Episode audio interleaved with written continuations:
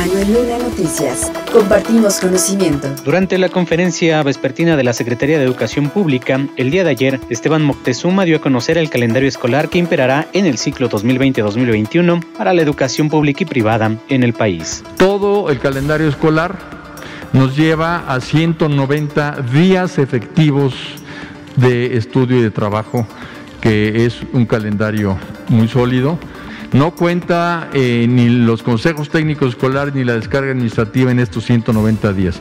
Son 190 días efectivos de clase. Del 6 de agosto al 11 de septiembre se realizará el proceso de inscripciones. En el caso del Estado de México, habrá un proceso ordinario del 6 al 21 de agosto, donde las inscripciones de nuevo ingreso se efectuarán mediante el Sistema Anticipado de Inscripción y Distribución, el SAID, mientras que las reinscripciones al siguiente grado se realizarán de forma automática en la misma escuela y si los padres o tutores están de acuerdo sobre su continuidad en dicho plantel. Además, de manera extraordinaria, habrá un lapso de inscripción del 24 de agosto al 11 de de septiembre, lo que empata con el calendario presentado por la SEP. Del 10 al 14 de agosto habrá capacitación magisterial previa al inicio de clases. Del 17 al 21 serán 15 días de consejo técnico en línea para preparar el curso. Terminando este, seguirá un curso de capacitación con equidad donde destaca que también pueden participar alumnos y padres de familia, el cual será del 24 de agosto al 18 de septiembre. El calendario presenta 8 días de consejo técnico, los cuales se llevarán a cabo el viernes 6 de octubre, viernes 11 de diciembre, jueves 7 y viernes 8 de enero, viernes 19 de febrero, jueves 12 de abril, viernes 21 de mayo, viernes 25 de junio, mientras que noviembre, marzo y julio no habrá consejo técnico.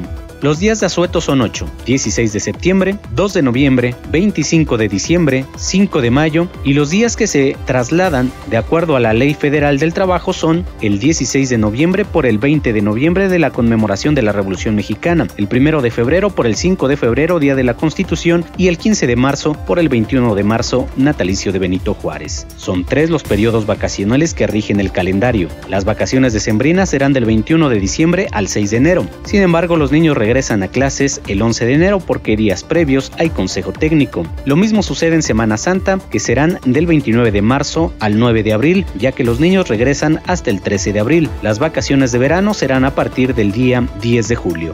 Referente a los fines de semana largos, estos serán tres, el primero del 13 al 16 de noviembre, el segundo del 12 al 15 de marzo y el último del 25 al 28 de junio. Habrá tres periodos de entrega de boletas de calificaciones a los padres de familia. La primera evaluación será entregada del 24 al 27 de noviembre de 2020, la segunda evaluación del 23 al 26 de marzo de 2021 y la tercera evaluación del 5 al 9 de julio. Cabe destacar que previo a cada periodo de entrega de boletas, por primera vez se integran los días de descarga de trabajo trabajo para los maestros, en los cuales no habrá clases para los alumnos y será justamente previo a estas entregas de evaluaciones. Les recordamos que el inicio de las clases es el 24 de agosto de 2020 y el cierre del ciclo escolar será el viernes 9 de julio de 2021.